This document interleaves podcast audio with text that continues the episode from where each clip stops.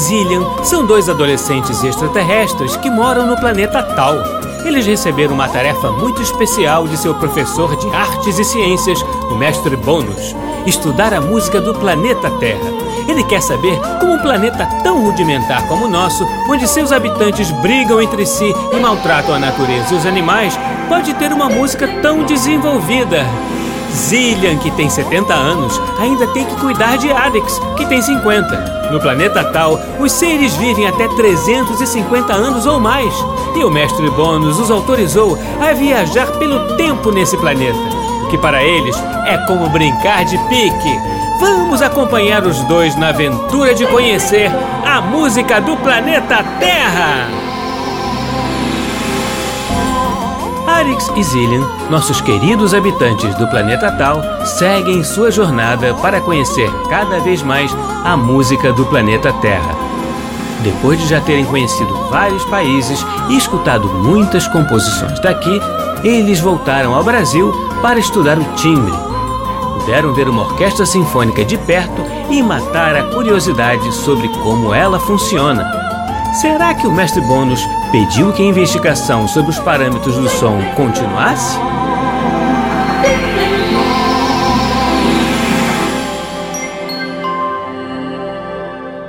Caramba, Zillian! Eu estava animado para estudar o timbre, mas não sabia que a nossa pesquisa iria se estender tanto. Realmente surpreendente, Arix, porque aprendemos muito no ensaio da Orquestra Petrobras Sinfônica, lá no Rio de Janeiro. O mestre Bônus ficou muito animado com nosso progresso. Ficou mesmo. Conseguimos ouvir cada naipe da orquestra, estudar a sonoridade de cada instrumento e ainda voltar ao Brasil. Certamente. Mas o que mais temos a estudar sobre este. Como é mesmo? Assim, parâmetro do som. O mestre Bônus quer que a gente descubra como o timbre é utilizado nas composições dos terráqueos, sobretudo quando ganha uma maior importância que o normal. E então ainda temos um universo de estudos pela frente. Isso porque os terráqueos não têm instrumentos voadores. É, a gente sabe que os parâmetros mais importantes por aqui são a altura e a duração. Especialmente a altura. Sim, e uma boa notícia. Iremos assistir a um concerto do Sr. Maurice Ravel. E teremos que analisar os parâmetros do som nas suas obras, principalmente o timbre. Ótimo! Tomara que a gente volte ao Conservatório de Paris. Vamos rever o nosso amigo, ouvir mais umas de suas músicas e ainda dar mais um tchauzinho para ele. Arix, é melhor a gente não fazer isso. Senhor o Sr. Ravel vai ficar bem confuso. Por quê? A gente conheceu há 10 anos, lembra? Ora, então a gente assume uma aparência de 10 anos mais velhos. E está resolvido. Mas, Arix, nosso comportamento ainda será o mesmo. Ainda permaneceremos crianças. É melhor não fazer isso. Ah, que pena. Mas não desanime, porque iremos assistir a uma estreia do Sr. Ravel. É mesmo? Para onde vamos? Vamos para a França, em um teatro chamado Ópera Garnier, em Paris. Ah, Paris. Iremos ao dia 22 de novembro de 1928. A peça foi uma encomenda feita pela bailarina russa Ida Rubinstein, e ela irá dançá-la essa noite. Então é um balé? É uma apresentação solo, mas a senhora Ida Rubinstein chegou a fazer parte da mesma companhia de balé que montou a coreografia da música do Sr. Stravinsky, o balé russo, lembra? Caramba! A mesma da Sagração da Primavera? Isso aí! Como esquecer aquele dia? Nunca vi terráqueos tão mal educados em uma plateia. Não deixaram nem os músicos, nem os bailarinos fazerem seu trabalho. Foi a maior confusão. Foi mesmo. Mas acho que dessa vez será tudo mais tranquilo. Senão o mestre Bônus teria deixado alguma observação na nossa tarefa de hoje. Tomara mesmo. O mestre Bônus adora pregar peças na gente. Bem, somente saberemos ao chegar lá. Ajuste as coordenadas, Arix. É pra já!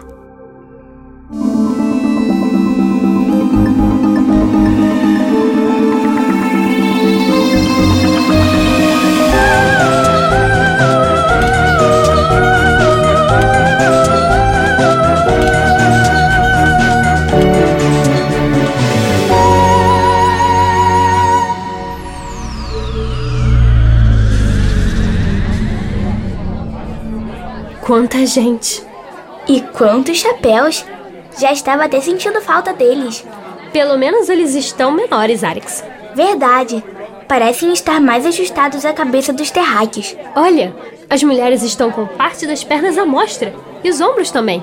Mas as roupas continuam longas, inclusive as dos homens. E continuam todos muito elegantes para ir ao teatro.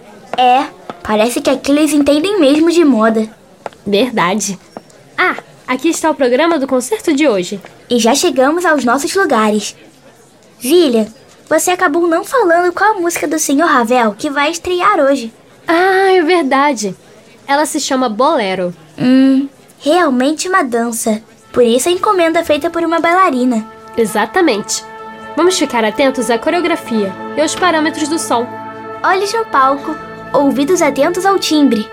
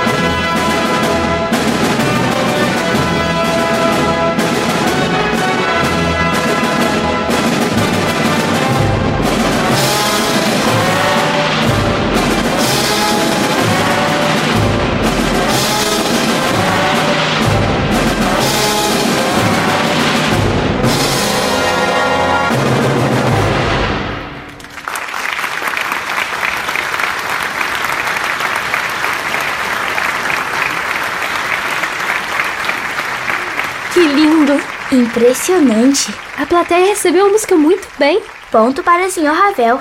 Bem, gostar eu também gostei. O que foi, Zillian? Mas estou confusa em relação aos papéis dos parâmetros do som nessa música. Bem, você é mais velha. Deveria me ajudar. Mas como sou uma criança muito madura, vou inverter os papéis. Então, vou te ajudar. Vamos por partes. Ai, ai. Você sabe qual parâmetro variou mais? Altura, duração, intensidade, densidade ou timbre? Não sei tão bem. Mas não saber as coisas não é um problema. Em cada tarefa aprendemos um pouco mais. E é por isso que estou falando para irmos por partes. Por exemplo, a altura, na música da Terra, ela é o parâmetro mais importante. Mas na música do Senhor Ravel, só há duas melodias, que se repetem ao longo da música. Hum, muito bem observado, Arix. E a duração também se mostrou constante ao longo da obra, com uma mesma ideia musical que se repetiu. Então, nessa obra do Senhor Ravel, houve uma mudança completa na atuação dos parâmetros. Aqueles que eram menos importantes, como timbre, intensidade e densidade, se tornaram os mais importantes. E aqueles que eram os mais importantes, altura e duração, se tornaram secundários. Excelente, Arix! Você estava muito atento a tudo hoje. Tenho uma observação apenas, em relação ao timbre.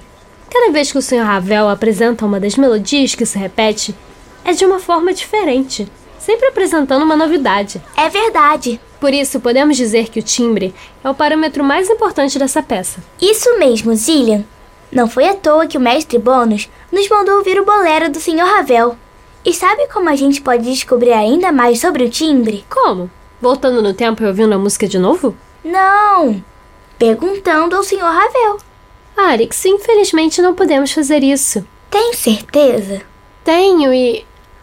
É isso! Arix, nossa resposta estava no programa do concerto o tempo todo. Veja! Amanhã, o Sr. Ravel fará uma palestra no Conservatório de Paris sobre a arte da orquestração. É a nossa chance! Vamos logo, já está escuro aqui. Falamos tanto que só sobrou a gente na plateia. O conservatório não mudou nadinha, Zillian. Continua um lugar cativante.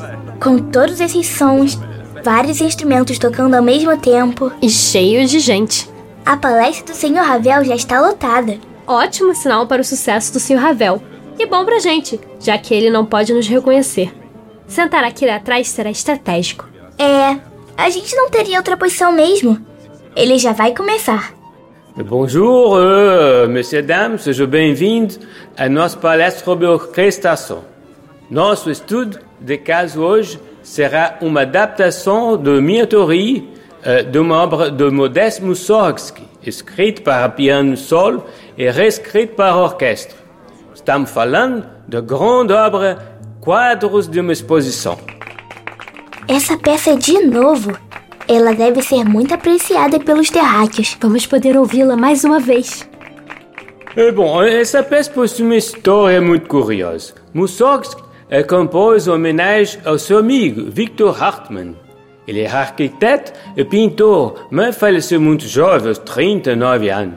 No ano seguinte, à sua morte em 1874, foi feita uma exposição com suas obras em São Petersburgo, na Rússia.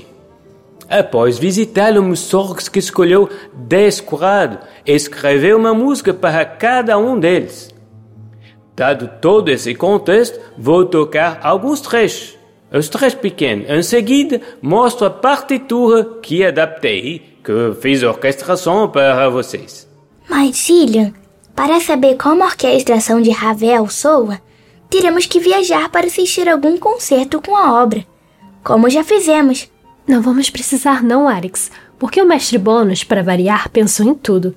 Hoje poderemos acessar o ETT, o emulador de partituras terráqueas. E como funciona? Não lembro da gente ter trazido nenhum objeto extra conosco. Basta a gente apontar o nosso chip para a partitura, que vamos ouvir o que está escrito nela. Genial! O, o desafio de uma orquestração é criar uma sonoridade sem desvirtuar o pensamento do compositor. Quase como se fosse uma espécie de tradução. se formos comparar o mesmo texto em duas línguas diferentes. Que curioso! E além de cada música para cada quadro escolhido por Mussorgs, há o tema principal da árvore, que simboliza o passeio do visitante dentro da exposição. Ele se chama Promenade. Uma música guia, Zillian. Este tema principal aparece quatro vezes ao longo da obra. Eu procurei orquestrar cada uma delas de uma forma, justamente porque o tema nunca é apresentado da mesma maneira. Bem, hora de tocar um pouco. Depois comente como foi feita a orquestração.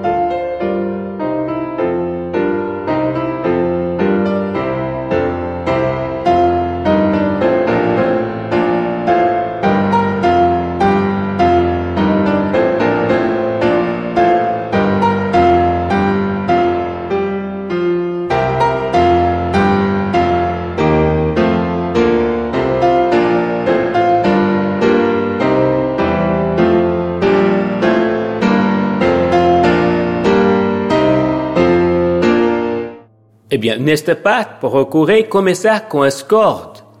Passei para os metais e depois para toda orquestra, reforçando a grandiosidade do tema, já que ele abre a peça. Quem anuncia de forma solene a promenade é o trompete solista, como podemos ver aqui na partitura. Prepare-se, Alex, vou ativar o ETT. Ouvidos atentos.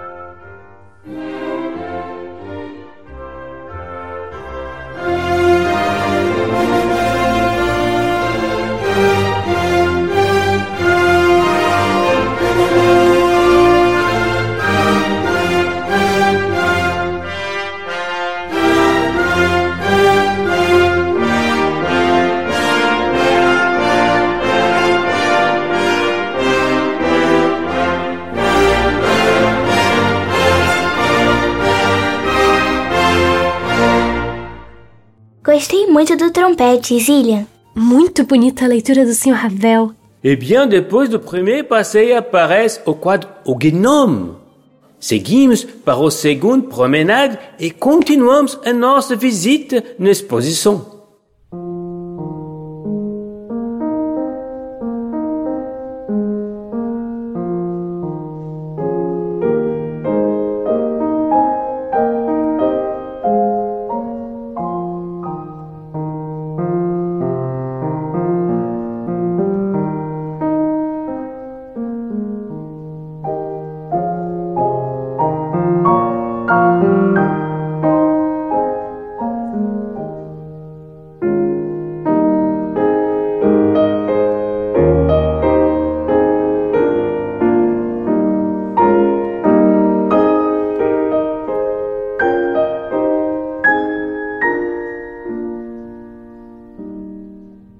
Zillian, parece até que a música está com outra roupa.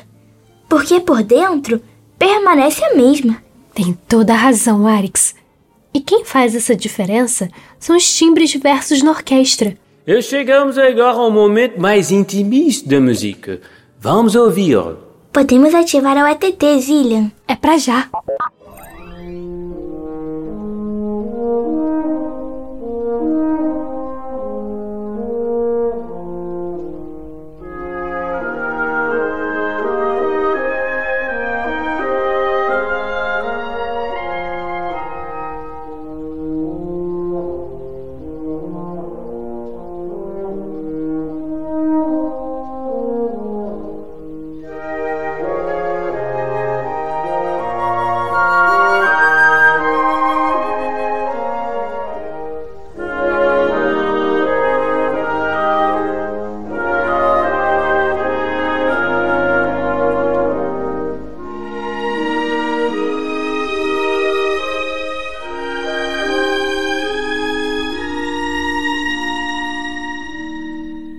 Je optei por um andamento mais lento, como papel de destaque para o sopro, começando com a trompa e seguindo com as madeiras.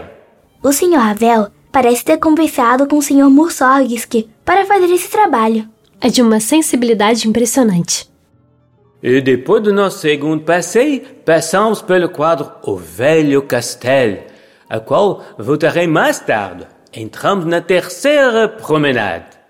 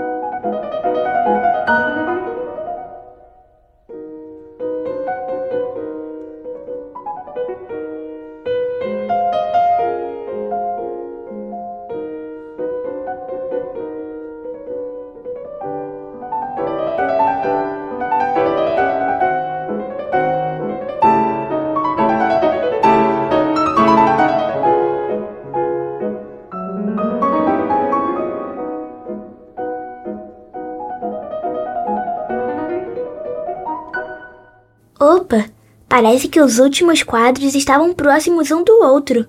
O passeio foi rapidinho. Sim, o visitante parece estar se divertindo na exposição.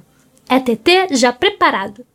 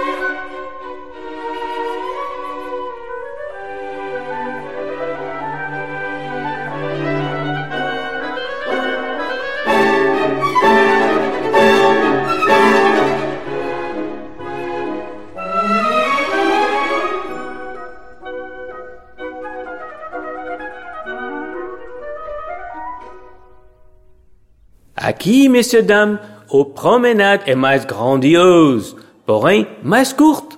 Ele começa com os metais, passa para as madeiras e as cordas. Arix, cada naipe que o Sr. Ravel escolhe para interpretar a música tem a ver com o sentimento que o Sr. Mussorgsky quis passar.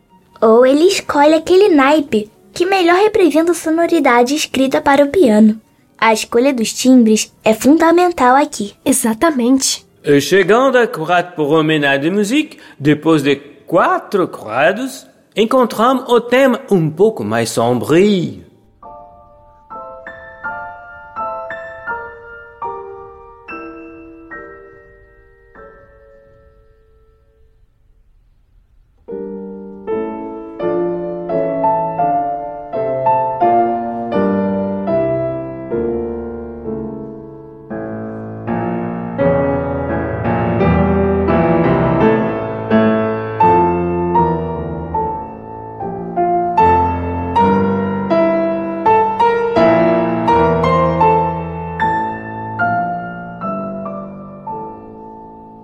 Parece que o quadro anterior deve ter mexido com o visitante.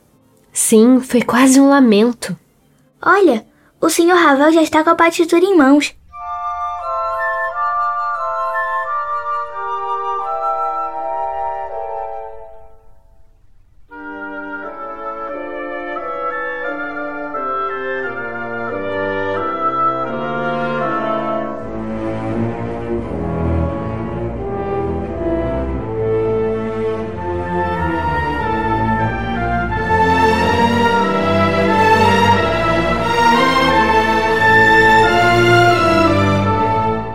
Eu escolhi usar as regiões extremas dos instrumentos, sobretudo dos violinos. Era a vez deles expressar a obra original. Quando o Sr. Ravel falou que o Promenade não aparecia da mesma forma em toda a obra do Sr. Mussorgsky, ele levou isso bem a sério, sem mudar a essência da música. Essa transcrição parece ser complexa de fazer. Parece mesmo. Je gostaria de destacar dois quadros de nossa exposição em análise. Os primeiros deles é o Velho Castelo, a qual me referi mais cedo. Mesmo o piano, a música já apresenta uma grande variedade de timbres, com as melodias sendo trabalhadas de forma diferente, em oitavas e em acordes mais cheios.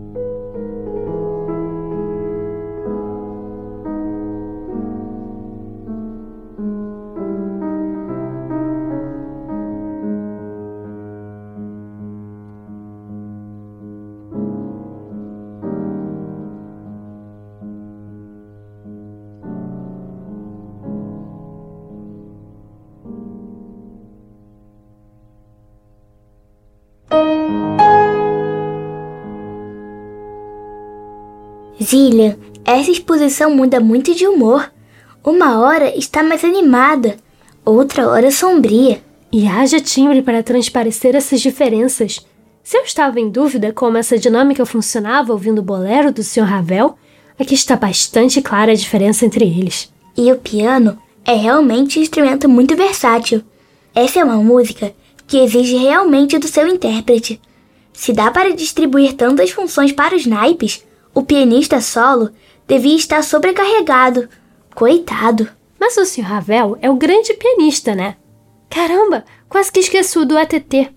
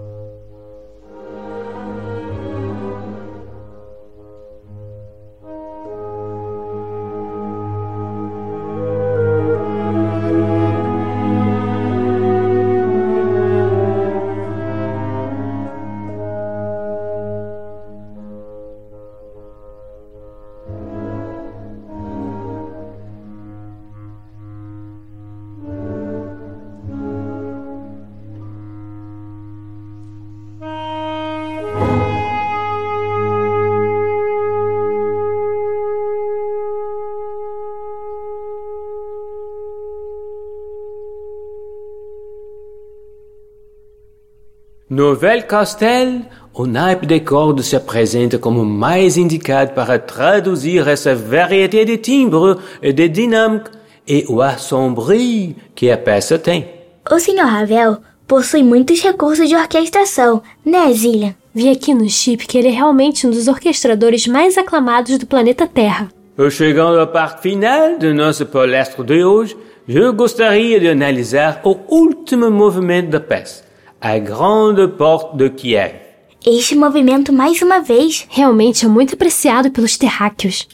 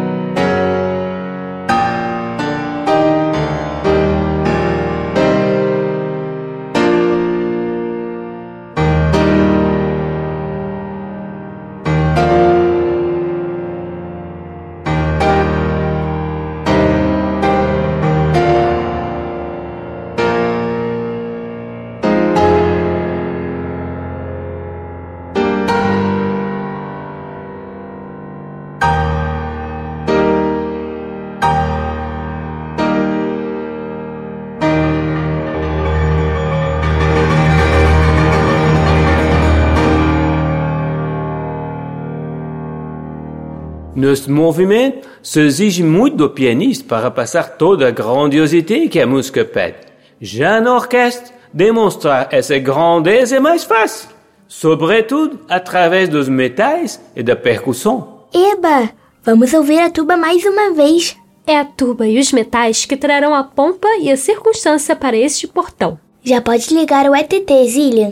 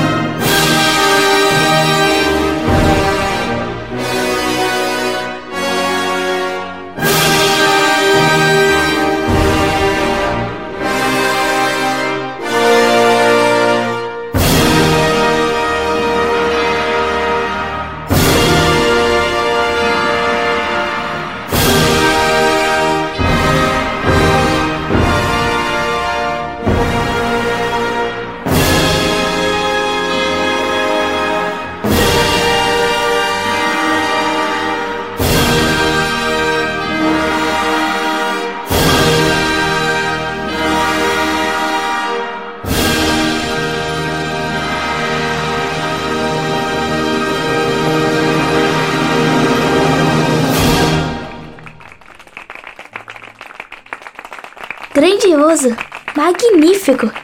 Queria ver essa exposição, conhecer todos os quadros. O Sr. Ravel usou praticamente todos os instrumentos da orquestra nesse movimento. São várias camadas de timbres diferentes, Alex. Só nos resta realmente aplaudir o trabalho do Sr. Ravel. É isso aí. Ah, merci beaucoup a todos. Agora que terminamos nossa análise, gostaria de abrir o espaço para as perguntas da plateia. Ah, o que você está fazendo? Ah, pois não, meu caro rapazinho, o, o que você gostaria de saber? Que a Confederação Intergaláctica me resgate. Muito obrigado, Senhor Ravel. O timbre é um parâmetro muito valorizado na música do Senhor, sobretudo no bolero, que estreou ontem na Ópera Garnier. Se o Senhor tivesse em suas mãos um instrumento totalmente diferente, moderno, que pudesse imitar os sons de vários instrumentos, assim como acontece com um órgão, como o senhor faria a orquestração? Se a transmutação para a invisibilidade funcionasse por telepatia.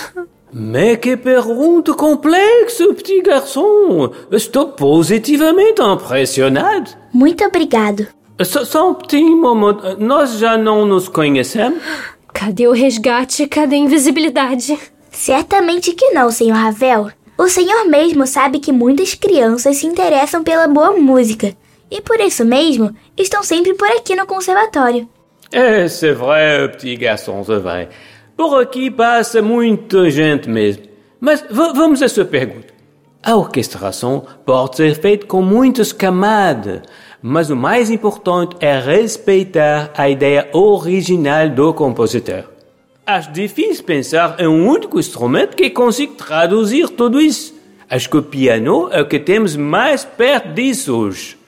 Mas com certeza caberiam outros recursos no universo da orquestração, como um uso mais intenso de percussão uh, na grande porta de Kiev, por exemplo. Se você tiver curiosidade, pode procurar ouvir a orquestração desta mesma obra feita por um colega regente chamado Mikhail Tuzmalov. Ela data de 1886. Assim você poderá comparar as duas. Muito obrigado, Sr. Ravel. Arix, você saiu muito bem, mas não sabe o alívio que eu estou sentindo. Imagina, Zillian. O Sr. Ravel continua muito amigável. Ufa! Essa passou por pouco. Depois de todos os cuidados tomados por Zillian, Arix quase bota todo o disfarce a perder na conversa com o compositor Maurice Ravel. Apesar do susto, a pesquisa sobre o timbre foi realizada com sucesso. Mas onde será que nossos dois extraterrestres irão parar na próxima aventura? Com quem irão falar? Será que vão cantar? Descubra no próximo episódio de A Música do Planeta Terra. No programa de hoje, nós ouvimos as músicas Bolero, de Maurice Ravel, com a Orquestra de Paris, sob a regência de Daniel Barenboim. Quadros de uma exposição, de Modeste Mussorgsky, com Yefim Brofman, piano. E novamente quadros de uma exposição, com a Orquestra Filarmônica Real de Liverpool sob a regência de Sir Charles Mackerras.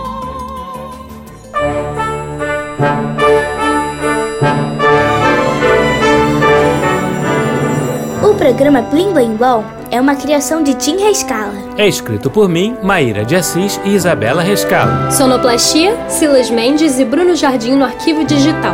A música do Planeta Terra tem Betina Fonseca no papel de Arix, Isabela Rescalo no papel de Zillian e Tim Rescala nos demais papéis. Você também pode ouvir o nosso programa na internet no site macfm.ebc.com.br